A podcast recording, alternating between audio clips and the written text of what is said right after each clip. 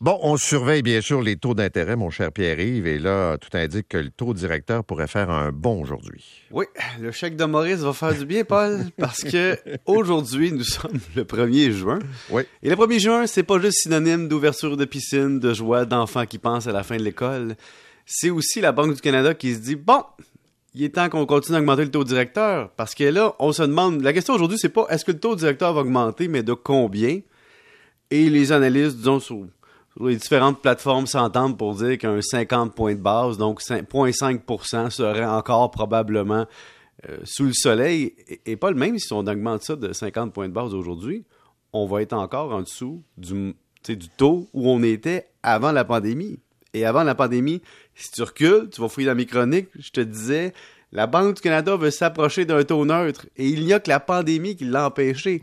Et donc, ça veut dire que présentement, tu es la Banque du Canada et tu, veux suivre tes grands influenceurs. Et qui est ton grand influenceur? C'est pas quelqu'un sur Instagram qui veut te vendre des pots de lotion. Non, non, non, non.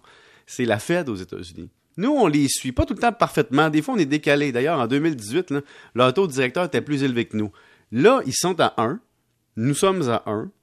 Et les Américains envoient beaucoup de messages qui vont continuer à augmenter jusqu'à temps qu'ils atteignent un taux d'inflation qui a du sens. Et nous, on ne doit pas trop s'éloigner des Américains parce que ça influence notre dollar.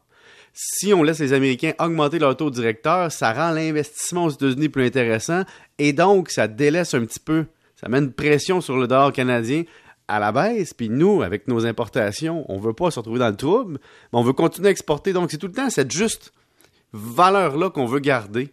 Et, présentement, veut, veut pas, si vous êtes un emprunteur qui avait acheté au plus bas des taux d'intérêt durant la pandémie avec une maison en surenchère, vous avez la vie difficile parce que, un, vous allez voir votre taux d'intérêt augmenter, votre taux préférentiel et donc le taux que vous payez sur le taux variable, mais en plus, vous avez payé votre maison très cher. Alors, ça met beaucoup de pression sur des gens qui commencent dans la vie.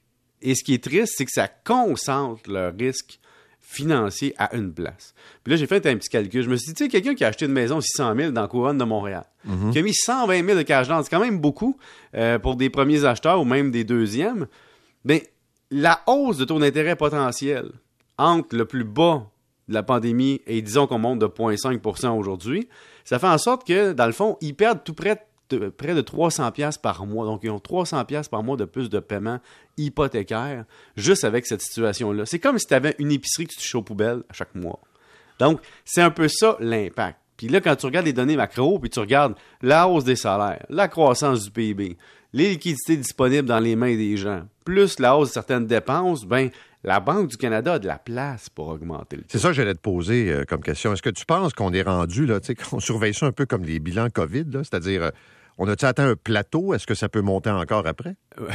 Je veux dire que tant que les taux d'intérêt, euh, tant que le taux d'inflation est élevé, ils ont l'argument, puis que on n'est pas en récession, ils ont un argument. Donc, tant que tu n'es pas en récession, tant que les données sur l'emploi sont bonnes, tant que le PIB augmente, tant qu'il y a un signe qu'il y a des liquidités en investissement, ils ont, disons, les coûts des franges pour augmenter le taux. Maintenant, les retraités, comme l'argent comptant a disparu ou presque, doivent devenir créatifs pour s'assurer, euh, disons, d'un revenu net euh, substantiel. Oui, et, tu connais beaucoup de retraités qui disent qu'ils sont bien prêts à venir faire un effort pour le Québec, à accorder leur temps. Mais ils veulent pas qu'ils soient déclarés. Tu comprends qu'ils veulent pas qu'ils se fassent couper une pièce sur leur retraite ou leur mm. pension, quoi que ce soit, pas payer plus d'impôts. Et donc, là, il y a des gens qui me parlent de cartes cadeaux. C'est-à-dire qu'il y a des retraités qui disent Je vais aller travailler 10 heures par semaine, mais tu vas me payer en carte d'épicerie, en carte d'SOQ, en carte cadeau de ton commerce, ou peu importe. Et dans le fond, ils demandent d'être payés cash de façon contournée. On va le dire, une carte cadeau, techniquement, c'est comme du cash. Ça devrait être évidemment déclaré, c'est substantiel. C'est pas un cadeau à un client que tu as eu parce que tu as eu de la fidélité. Là. Tu travailles là, puis on te paye cash, mais au lieu de te donner des dollars, on te donne des cartes d'épicerie.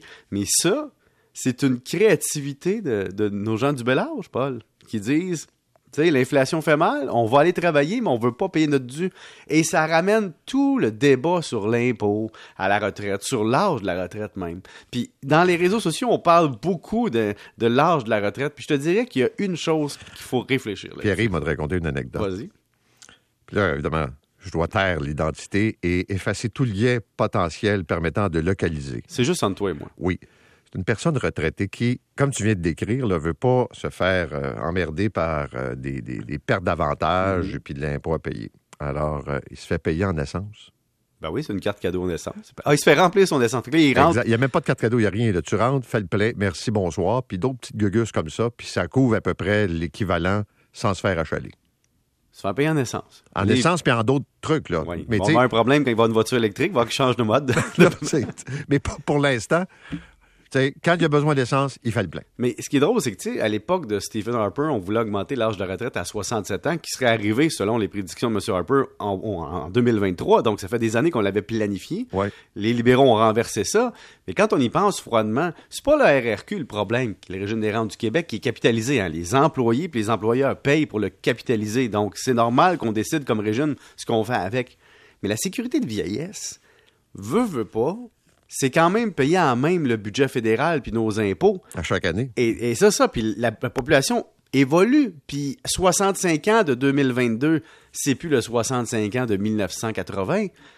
Ça, on est très, très rigide, mais mes grands-parents sont morts à 78 ans, mes deux grands-pères, mais mon père a 78 ans puis il est très en forme. Donc, tu vois, que je veux pas faire un sophisme sur une personne, j'explique juste que il y a quelque chose qui fonctionne pas. C'est sûr que ça change. dans le fond, ça, c'est le débat, mais il n'y a personne qui ose toucher à ça parce que du côté électoral, tu comprends que. Juste te dire aussi, je profite de l'occasion, euh, ta chronique de vendredi, c'est des cartes cadeaux Cogeco. Des cartes cadeaux Cogeco? Ouais.